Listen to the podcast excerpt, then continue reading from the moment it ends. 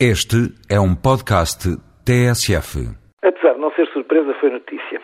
Aproveitando um evento na área do medicamento, o Ministro da Saúde afirmou que, cumprindo acordo feito entre o Governo e a Associação Nacional das Farmácias, estas iriam passar a poder administrar vacinas e realizar exames complementares de diagnóstico.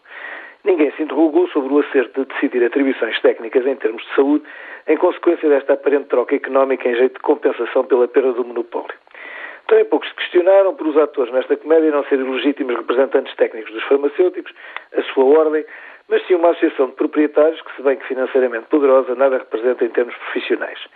Dos milhares de farmacêuticos existentes, poucos são aqueles que a sorte ou o passado familiar permitiu ser proprietário e, como tal, representado pela sobredita associação. São, pois, curiosos estes sinais dos tempos em que o profissionalismo e os caminhos do dever de uma profissão superior são negociados com os representantes dos interesses económicos identificados como mais representativos. Confundir o interesse social com os estreitos interesses económicos de um grupo ou mesmo da sociedade globalmente considerada é um erro que se paga caro a longo prazo, não quantas vezes sarcasticamente na própria economia.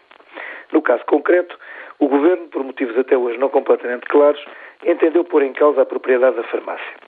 Dizia que motivos de justiça social, nomeadamente relacionados com os milhares de jovens farmacêuticos que se veem afastados do direito óbvio a possuírem uma empresa sua, teriam determinado esta decisão governamental.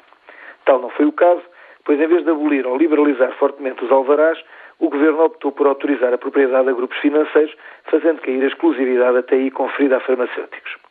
Também se podia pensar que o desejo de permitir aos hospitais ou centros de saúde do setor público obter outras fontes de rendimento tivesse condicionado tal decisão. Tal não foi também o caso, pois as farmácias existentes na zona podem concorrer à exploração das que vierem a ser constituídas nas unidades de saúde em condições preferenciais. Aparentemente, o que se tratou foi de um entreabrir de portas a grupos económicos existentes ou a criar, facto pelo qual sente agora o Governo dever retribuir uma parte dos danos eventualmente causados aos instalados. Pela nossa parte, nada a objetar.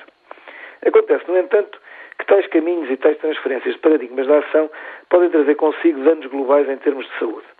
Tais danos não derivam de uma qualquer menor qualidade, habilitação ou prestígio de qualquer profissão, mas simplesmente de forçar profissionais a fazer aquilo para o que não foram treinados. O que se trata é de supesar interesse económico contra interesse de saúde. Vejamos alguns exemplos. A venda de antirretrovirais nas farmácias de oficina tem seguramente interesse para os farmacêuticos, mas também tem consequências de saúde. Vender medicamentos contra a SIDA sem o controle rigoroso do seu uso por parte dos serviços e farmácias hospitalares é um convite ao seu uso irregular e ao aparecimento de vírus resistentes. Retirar aos médicos de família e aos enfermeiros dos centros de saúde o controle da vacinação pode ser interessante para a folha de caixa da farmácia do bairro, mas é um convite a que Portugal perca as taxas de vacinação efetiva que atualmente desfruta, voltando a um passado que nos envergonha.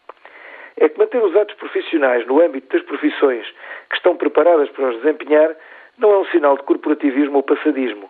É a prova de se viver em sociedades civilizadas e, como tal, reguladas. Não é por acaso que certos ambientes estão do agrado a alguns pensadores da área económica se dizem popularmente e com acerto serem aqueles onde impera a lei da selva.